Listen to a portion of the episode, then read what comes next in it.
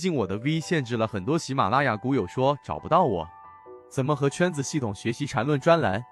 怎么加入圈子？我这里简单说一下，我本人现在用的是 SD 八一八一二，在圈子内欢迎系统进化缠论。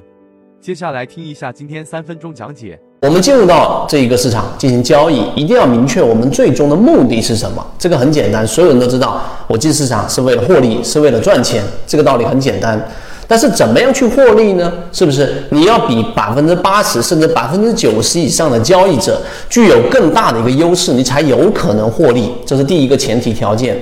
那怎么样去具备这样的一个优势呢？那说的更简单一点，那就是我们说在低位的低吸，然后进行高抛，对吧？这个道理非常简单。所以你明白这个道理之后，我们要把成本降低，实际上呢就要有模型的设计。我们举个例子，现在我们所掌握到的。或者说，我们所能交付给大家的最具有实战意义的，第一，从价值的角度啊，如果你是一个价值交易者，你是一个价值的分析者，那你是不是要了解这个标的它到底在所有的这种买方机构呢眼中，它是不是具有成长性，是不是具有价值性？这是第一。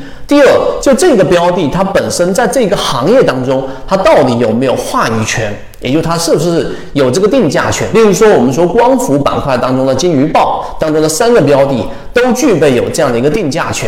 好，这是第二个。第三个，就这个标的它好有定价权，它在这个行业当中是一个我们说举足轻重的一个地位。那么这样的标的是不是被低估的？是不是已经由于行情的调整，它跌到了一个非理性的区域？如果是，那么好，在价值层面上，它你在这个地方上去做一个介入，去做一个底仓，实际上在成本上你就具有我们说的竞争优势了。因为大部分的散户都会等等什么呢？等所谓的指标走好，等所谓的趋势形成。而我们再去考虑的时候，在价值层面上，它已经跌无可跌了。那即使再往下打，对吧？我们说跌无可跌，并不是说它不会往下跌了，而是它再往下的空间已经有限，这是其一，就是这个下跌空间。第二，就它的反弹动力非常强，因为它会有一个价值回归嘛。所以这一些我们所讲的模块在航线当中已经交付给大家，我们就不多说了。第二个，技术分析的角度。那价值层面你明白了？那在技术分析上，怎么样在成本上，在用最简单的模型掌握你的优势呢？啊，至少要超越百分之八十的散户交易者嘛。那这个时候，我们提出了一个非常重要的一个，在很多游资里面非常经常用到的一种低吸的交易模型，那就是我们说的超跌。你要想，你怎么样在成本上具备有巨大的优势呢？你一定是要买在非理性的区域。因为在非理性，所以它才会有理性的回归。那么什么区域会非理性呢？就当一波调整，而这种调整是快速的、大幅的调整。条件一，条件二，这个调整必须要放量。为什么呢？因为我们都知道，人他都是有一个羊群效应的，他都会有这一种情绪掌控的时候。我们说，我们每个人都是骑象人，大象就是你的这个情绪。人骑象人就是你的理性，这个大象经常不受控制。当所有的大象都因为某一次巨大的声响产生恐慌，这一个啊落荒而逃或者四散而走的时候，这个大象也不会有什么理性。所以，当一波快速又这种放量的下跌，并且跌到了非理性的区域，这个时候我们把这样的筹码称之为带血的筹码，并且这个时候你你光是用逻辑推理都能知道，大部分的散户交易者都是这一种不顾一切的去进行所谓的止损。那么这种情况之下，如果叠加刚才我们说的价值分析区域，它又是一个有价值的标的，又出现了技术分析的这种恐慌，这个位置上出现了我们交付的泽西缠论的第一类型买点，或者是出现蓝色超跌区域，这个位置你做一个底仓或者介入，实际上。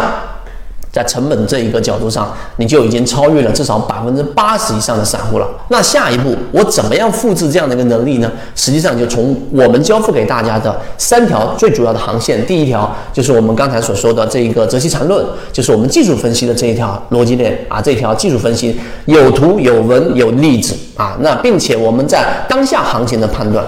第二条就是我们说的左脑护城河，也就是我们所说的在价值角度上，我怎么样掌握一般散户交易者对于一个上市公司，对于一个标的基本的一个判断的一个能力，需要参看哪一些标准？怎么样通过 PEG 模型和一些常规模型来判断它是被低估的？用哪一些工具？这个在左脑护城河里面我们交付给大家，对吧？第三个就是我们怎么样把这两个模型更好的融合在一起？于是我们打磨出来了叫做游资思维笔记，后续还会不断更新。那最主要的原因是因为价值分析它的时间周期太长了。在我们的行业当中有一句话，对吧？只要是不考虑时间的这样的一个所有的判断，它都是对的。也就是说，你要判断这个上市公司是会持续上涨的，那我放十年，我放二十年，我放五十年，只要不退市，总有我对的时候。所以这个时间周期很难控制。但明有一本书叫《穿越时间的玫瑰》，那这个是价值投资的一个痛点，就是我怎么样让我的时间周期在可控的范围之内，或者是我能接受的范围之内，而不是太长。于是，这个游资思维笔记作为第三条航线，辅助我们做的事情，就是要尽可能的靠近起爆点，在价值分析上 OK 了。第一个模块，在我们说超跌模型上 OK 了，它是我们所说的这一种带血筹码，具有反弹、无量反弹、物理反弹的这样一种基础，具有这样的基因。好，怎么样让时间周期缩短？于是就有了我们游资思维笔记里面，游资一般炒作哪种标的？同位涨停。强势修复，对吧？类似这样的标的，我们都罗列出来标准给大家。于是我们用游资思维笔记来让我们更加靠近起爆点。这三条主要的航线，实际上就构成了一个非常完整的交易模型，让我们在成本上是具备有优势的，让我们在卖点上是具备有理性的，让我们在选股上是具备有多个模块以及有护城河的这种防护的。这个才是我们圈子一直以来给大家所展现出来的成功率和展现出来的交易模型，以及花这么长时间不断给大家复制，有很大一部分交易者实际上有启发，或者说是已经补充了自己的欠缺的模块，又或者是已经形成了交易模型的完整的这样的一个原因。